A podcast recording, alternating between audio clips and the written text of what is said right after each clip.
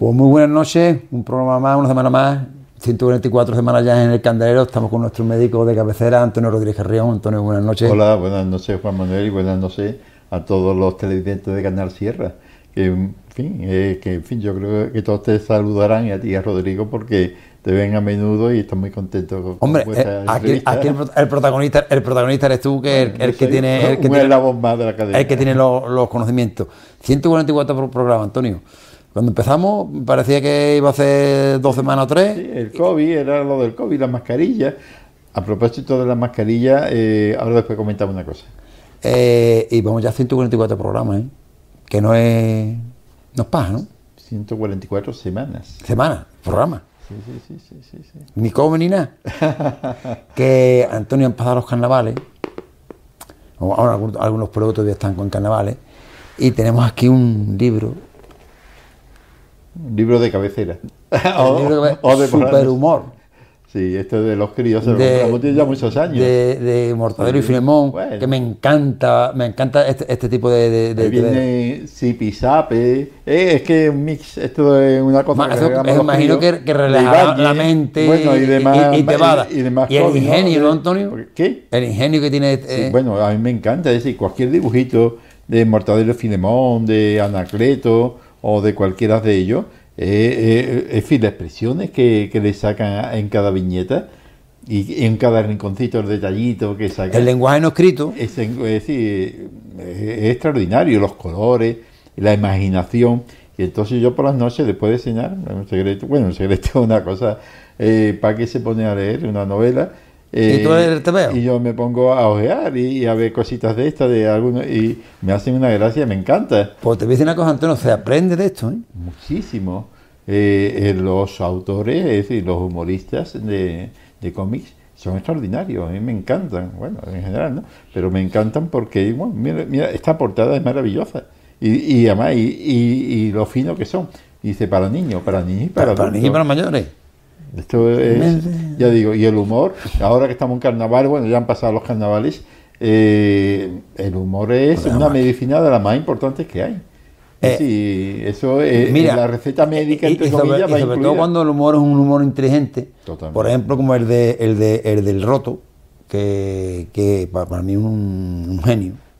Eh, y cuando ve- ves esa, esa, esa viñeta, te quedas sorprendido de, de- de la agudeza que tiene ese hombre, con dos palabras lo, lo- lo que dice. Unos dibujos tan sencillos como más farda, más farda. Son dibujos, eh, en- parecen sencillos a simple vista, ¿no? Porque, porque no tienen a lo mejor mucha, muchos adornos, pero el mensaje que mandan generalmente. Hombre, queda- te, te digo una y cosa, la Antonio.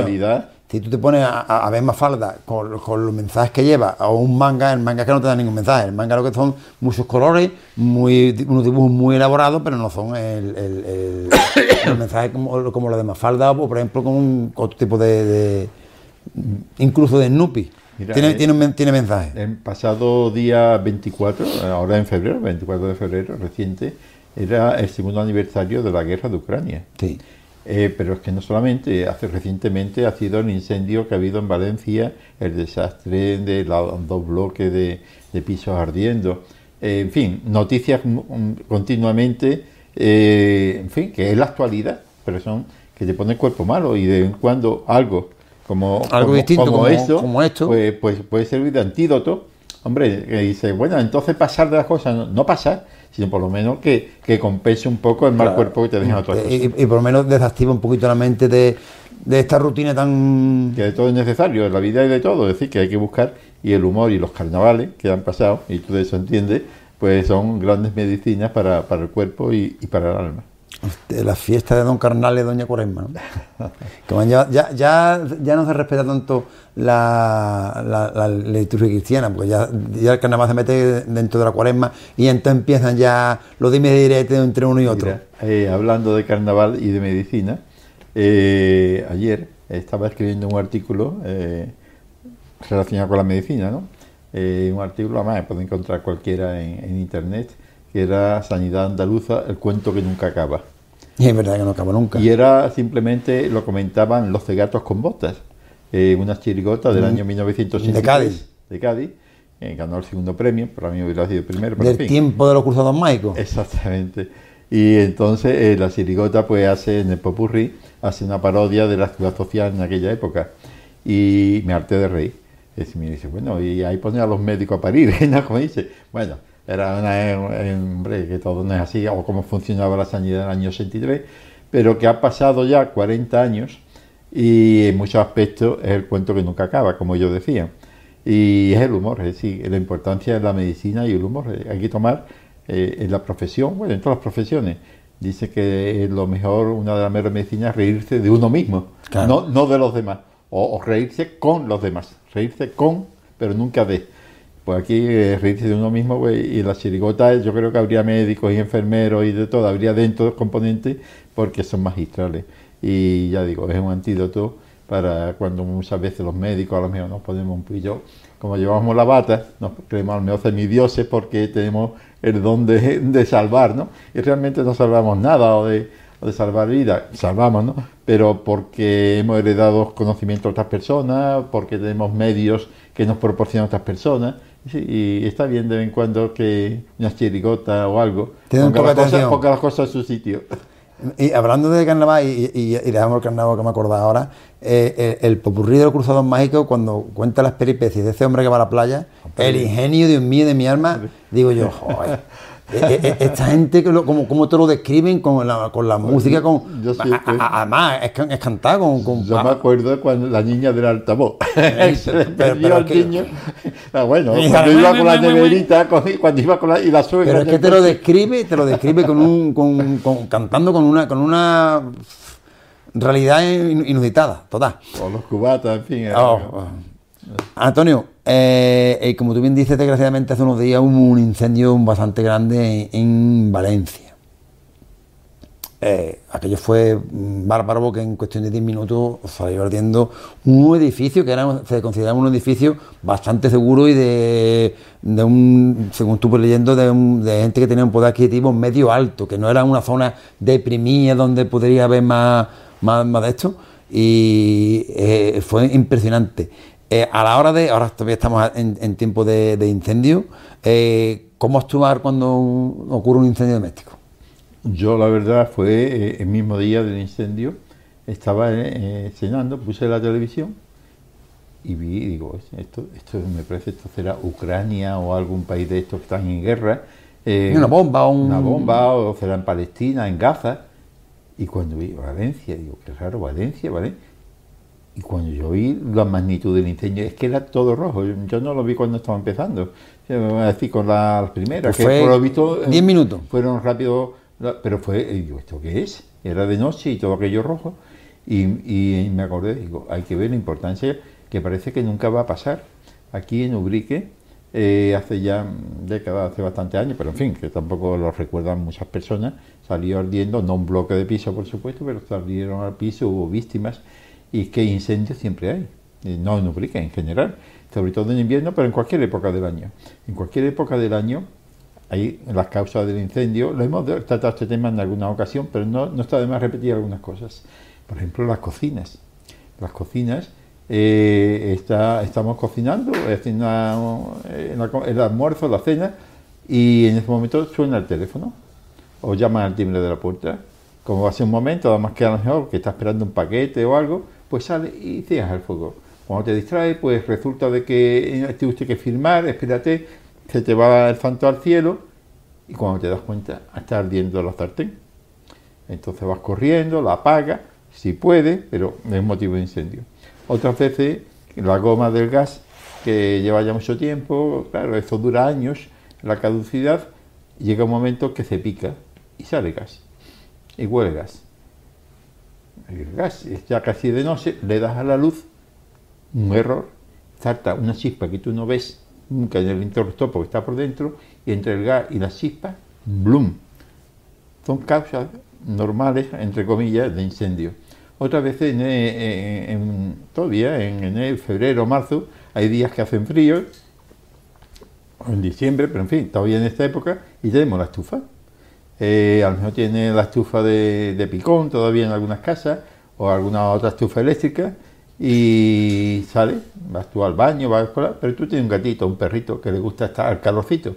Se mete debajo de la estufa, arrastra la enagua y cuando te das cuenta, la enagua está ardiendo. Van a buscar un cubo de agua o algo, porque aquello, y como te descuides, como no la apagues inmediatamente, porque estés allí, un fuego que tú no puedes apagar inmediatamente, te extiendes rápidamente por el sofá que es de plástico, las sillas, la cortina, follón. Y si tienes chimenea, el tronco que rueda, eh, que sale, porque no tiene una protección de cristales, en fin, cosas que muchas veces son hasta los enchufes. Los enchufes que tiene uno, el móvil, el iPad, el telejuego, la estufa, todo en un mismo eh, conector, ¿eh? con varios dispositivos, y entonces eso se recalienta porque no está preparado y sale ardiendo. Son causas, yo no sé cuál fue la causa de Valencia, no se sabe quizá todavía. Yo creo que todavía no se sabe. Eh, y, a ver cómo se averigua. Eh, lo cierto es que, es que, y por el motivo que sea. el, humo, que es peor que fuego incluso. Exactamente, y por la causa que sea, aquello salió ardiendo o puede salir un piso. Aquí en la sierra, o en localidades pequeñas, no hay bloques, tan eso, pero en cualquier ciudad, Jerez, Cádiz, Valencia, Sevilla, hay bloques de 8, 10, 15 pisos. Y sé qué pasa cuando el piso empieza, por ejemplo, una parte en primero, en segundo y se extiende hasta arriba.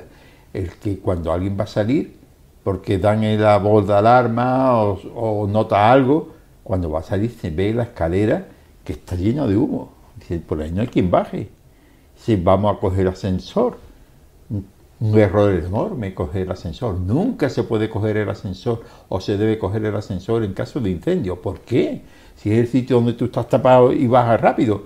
Porque los sensores inmediatamente, cuando detectan calor o humo, los sensores de seguridad de los muchas veces salta el plomillo, como se dice antiguamente, se desconecta la luz y te quedas metido dentro del ascensor que ni sube ni baja. Y es una trampa.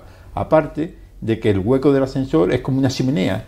Por ahí los humos y las llamas a momento buscan salida y te asfixias vivo o te asfixias vivo. Nunca coger el ascensor caso de incendio. Y cuando veamos la escalera o un sitio donde no podemos escaparnos porque está lleno de humo, pues hay que regresar a nuestra, a vivienda. Hay que regresar a nuestra vivienda. Y si hay mucho humo, tenemos mucho cuidado con el humo. Como tú decías, el humo es el que mata fundamentalmente. De cada 10 fallecidos en un incendio, 9 son por inhalación de humo. Porque tiene eh, monóxido de carbono, que es el gas ese que no se ve, que no huele, pero, que, te envenena. Pero hay otros gases que, son irritantes, que te irritan los bronquios, que inflaman. por ejemplo, la, escayola, mm, los, los, polispan, todo ese tipo de producen, aislantes. Producen unos humos irritantes que te irritan, que te pican, que te duele la garganta, se irritan los bronquios, los bronquios se cierran y te ahoga asfixiado. No por el, no por el monóxido, sino porque no entra el aire. Y después el calor el calor del humo, del aire, del incendio es tan fuerte que a respirar te quema también la garganta y los bronquios y se vuelve a cerrar y te mueres asfixiado. Al parecer una familia que se metió dentro del cuarto de baño en la bañera buscando, claro, creo que fue un matrimonio conducido, buscando, claro, el, cuando te ves pillado lo que buscas es el, alivio. mayor, me, de la bañera esperando que llegara alguien, pero claro, es que mm, antes de quemarte es que te ahogas es muy raro que una bañera esté eh, con, ventanas a la calle. Claro, no, pero, pero está interna. Lo que, lo que ocurre, Antonio, es que cuando la gente se ve ya apurada...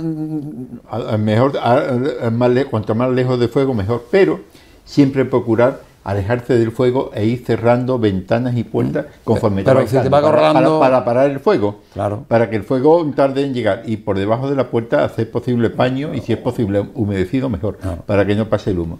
Pero siempre procurar refugiarte en algún sitio, a ser posible, que tenga ventana a la calle donde te vean, para que tú puedas hacer señales y los bomberos, si es posible, que en fin, harán todo lo posible, vayan y te rescaten. Si tú te metes en una habitación interior que no tiene ventana a la calle, nadie sabe que tú estás dentro. Entonces acuden siempre a la persona que está haciendo señales a través de los cristales. Entonces procurar aislarse del fuego lo posible y que te vean.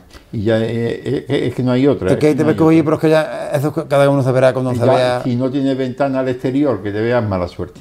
Entonces te refugia con la esperanza de que puedan ir, pero como van a ir de uno en uno buscando tarda mucho tiempo. Y lo que sí es importante, ya lo hemos comentado otras veces, si alguien ve fuego en una vivienda, eh, mucho cuidado eh, intentar entrar sin preparo a rescatar. Si aquello está ya eh, con llamas por los pasillos y por todos lados, porque es una ratonera. Y si ya no va a haber una víctima o dos, que a lo mejor la víctima se salva porque está haciendo señas y la van a rescatar, y tú has entrado allí a ver si hay algo, a rescatar algo, y las llamas te van a, a asfixiar, te van a quemar, no va a salvar a nadie, y porque tú no vas, los bomberos llevan trajes especiales, llevan gafas, llevan cascos, llevan, Llevan eh, aire comprimido, eh, aire comprimido para poder respirar, llevan también unos, unos walkie-talkie, o en fin, unos, para poder comunicarse entre ellos, herramientas, es decir, una serie de cosas que lo importante aquí es llamar inmediatamente al 112 y explicar lo que hay para que acudan cuanto antes mejor. Que, por cierto, una de las anécdotas de- del incendio, eh, dos de los bomberos que estaban dentro, ah, intentando sofocarlo, pues llamaron a sus compañeros y dejarnos por perdido porque nosotros no podemos ya salvarnos, nos estamos quedando eh, eh, nos quedamos, que nos quedamos aislados, salvar a otra gente, nosotros no podemos, pero tuvieron la suerte, porque se quedaron también sin aire ya, es decir, se quedaron sin aire y al final pudieron los compañeros salvarlo. Quiero decir que también ellos mismos estaban jugando eh, el físico. Totalmente.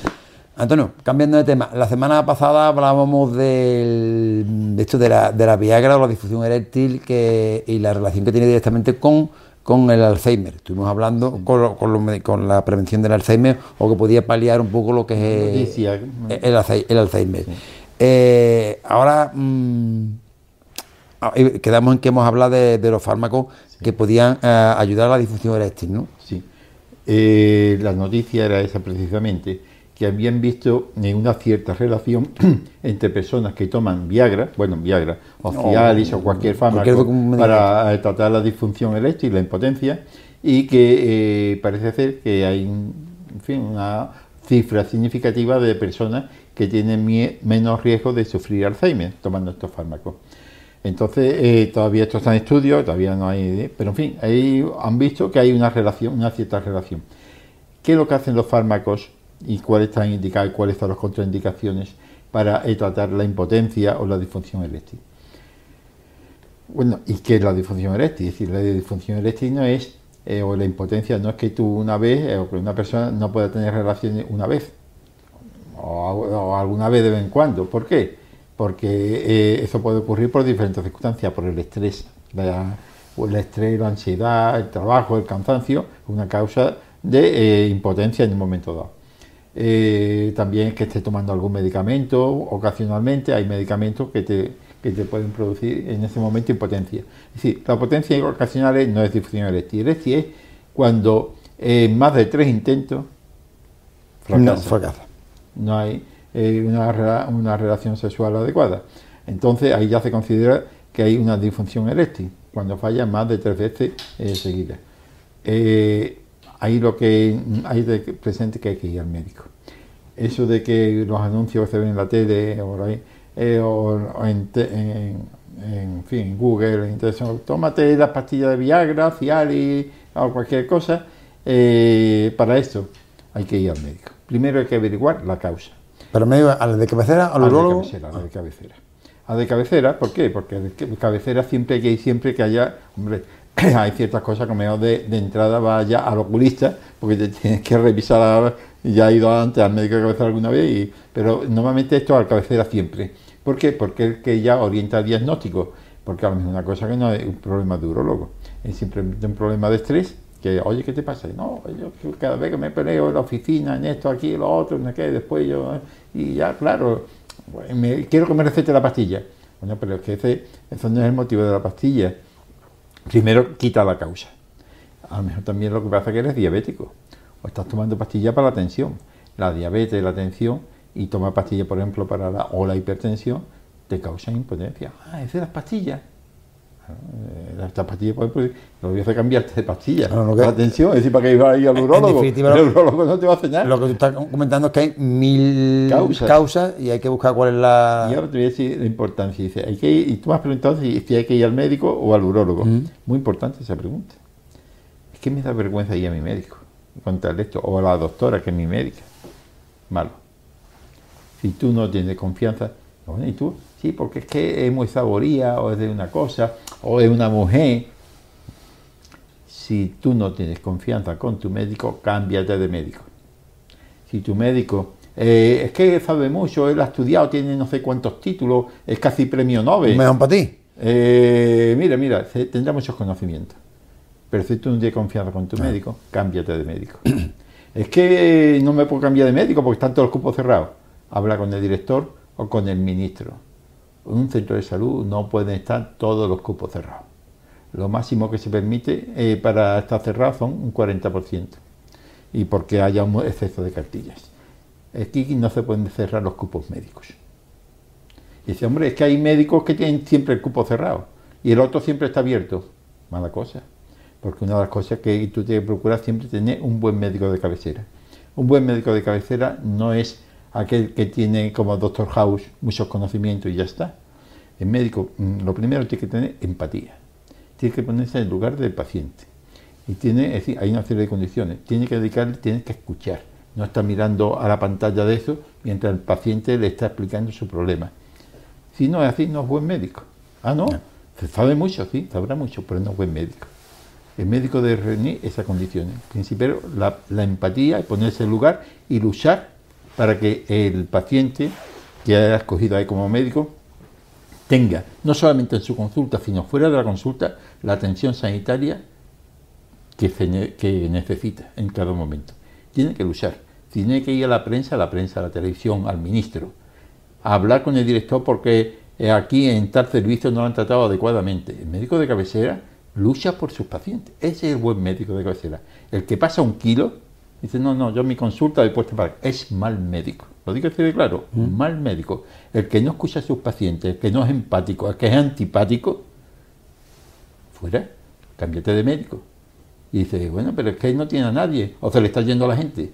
Pues ya tú sabes, mm, cuando dice, oye, ¿qué médico me recomienda? Tú preguntas, ¿cuáles son los cupos abiertos?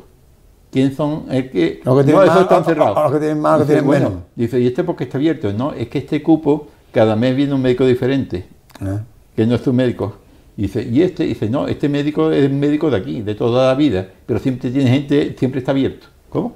Siendo un médico que ya lleva muchos años de toda la vida y que nadie quiere estar con él. Además, yo Dice, es que sabe A- mucho. a- Antonio, Mal médico. Me, me imagino que los médicos serán como los curas tienen el, el- el secreto profesional. No, creo no, es que... Creo- creo no, aseguro. Es así, es así, que tú lo que le cuentas a un médico a un Por eso lo cura, digo, eso le pueden cortar, lo pueden cortar a casitos, que eso no sale de ahí. Para darle la- Eso no sale de ahí, que ese no es problema. Entonces, ya te digo, cuando tú vayas a un centro de salud, donde hay, que digo yo, 20 médicos, que tú puedes coger, y resulta que solamente hay abierto cuatro, y los cuatro son del pueblo, que tienen muchos años, y ahí siempre tienen cupos abiertos, y los otros están cerrados, y mala cosa. Antonio, ah, hablamos, hablamos ya casi tenemos el tiempo casi acabado en, en el programa, hablamos de, de la disfunción eréctil o de la impotencia en, en el hombre, pero también este problema está en la mujer, ¿no? La, la inapetencia sexual, la, ¿no? la frigidez. Eso puede ser cuando llega la menopausia, que baja el nivel de hormonas, pero ten en cuenta de que eso es relativo. Hombre, tiene el la sexualidad, como todos sabemos, más, más mental que, que física. Hombre, física también, pues claro, no es lo mismo una persona de 100 años que Claro. una de, de 30, pero que es mental, muchas veces porque hay una buena relación de la pareja, otras veces por el estrés, de los niños, del trabajo, de, de la De- familia, mil de, que llegue a cuidar al padre, a la madre, que están enfermos, de en fin, 40.000 cosas. Entonces dice, bueno, algo como la Viagra para la mujer, pero es que la Viagra, como tú no tengas deseo, no te sirve. Claro. Es decir, eh, la Viagra sirve, o la Viagra, o Cialis, o cualquier cosa de este fármaco, cuando el médico te la manda, pero tú tienes que tener cariño para la persona, para tu mujer, o tienes, o, o tienes que O tener, tener- ganas de, o- tener aunque un sea con otra persona, o algo, ¿no? O que te atraiga otra persona, que no sea tu mujer, lo que sea. Si no te atrae No, nada, ya, ya- si no te atrae, otra no vez eso eh, no- hemos hablado aquí de que si te tomas la, la- la pastilla y no mm, la pastilla por en, sí- en sí no funciona, No. que no hace nada, tiene que tener un estímulo, tiene tiene una necesidad, bueno, una necesidad, un interés en tener relación. Si tú no te atraes, si no tienes un motivo sexual, una atracción sexual, eh, la pastilla no te la va a tomar y, va, y ya va a solucionar problemas. Dice, Claro. yo es que, es que no tengo erección. Bueno, no tienes erección porque tú tampoco tienes el deseo sexual. claro. Imagino que para las mujeres también habrá algún tipo de, de fármaco, ¿no? Eh, eh, es que es diferente. Eh, el, el fármaco para la mujer fundamentalmente, si hay un problema hormonal, es mm, tratar la, la falta de hormona por el motivo que sea. Y si es que tiene algún problema psicológico en el sentido de que está mm, con depresión, de que está tomando medicamentos que bajan la libido. La libido es el, el apetito sexual. El apetito sexual. Eh, pues entonces hay que ver esta medicación que está tomando. Si tiene un cuadro depresivo esa mujer, aunque no esté tomando, pero es que la depresión de por sí ya es un motivo para, para no tener eh, actividad sexual o las preocupaciones. Entonces, todo eso el médico de cabecera es el que lo detecta. Y si hace falta el médico de cabecera, pues te manda al psicólogo, te manda al psiquiatra, te manda al urólogo. En fin, él ya sabe a quién te debe mandar o al neurólogo. Porque a mí es un problema que tú tienes diabetes y la diabetes te está afectando a los nervios, porque la diabetes ataca a, a, los, a los, nervios eh, que están dañados. Te tiene que mandar a lo mejor a un endocrino. Es decir, por eso el médico de cabecera tiene confianza y un médico que tenga conocimientos actualizados y además de confianza que empatice contigo es para mí uno de los mejores regalos que puede tener una persona, junto con una buena familia, por supuesto, y un buen maestro en la escuela. Para mí son cosas claves. Antes no se nos acaba el tiempo, estamos ya casi pasado de tiempo, como, como siempre decimos, pero no me gustaría dejar pasar, mm, aunque sea un breve esbozo, porque es, eh, hablando de la sordera, el Día Mundial del Implante Coclear, coclear. Sí, del oído interno. De, hay muchas personas por, sordas. ¿eh? Sí, muchísimas. Digo, por ah, un, tocamos la próxima un, semana. O si tú quieres tocarlo la próxima semana, porque es que yo creo que es un tema que cada sí, vez veo más gente con. Ha sido reciente, el día 25 de, de, febrero, el pasado domingo, mm. fue el día de mundial de implante coclear y personas que, que tienen una sordera grave y que sería muy interesante. Lo podemos dejar para la semana que viene. Muy bien. Juan Antonio, lo siento porque el tiempo se nos ha acabado, el tiempo en televisión es oro. Y no, eh, lo que, lo, que tenemos, lo que tenemos estipulado. Si tú quieres, nos vemos la semana que viene hablamos de, de, de, este tema y de muchos más. Vale, hasta la próxima semana. Hasta la próxima semana.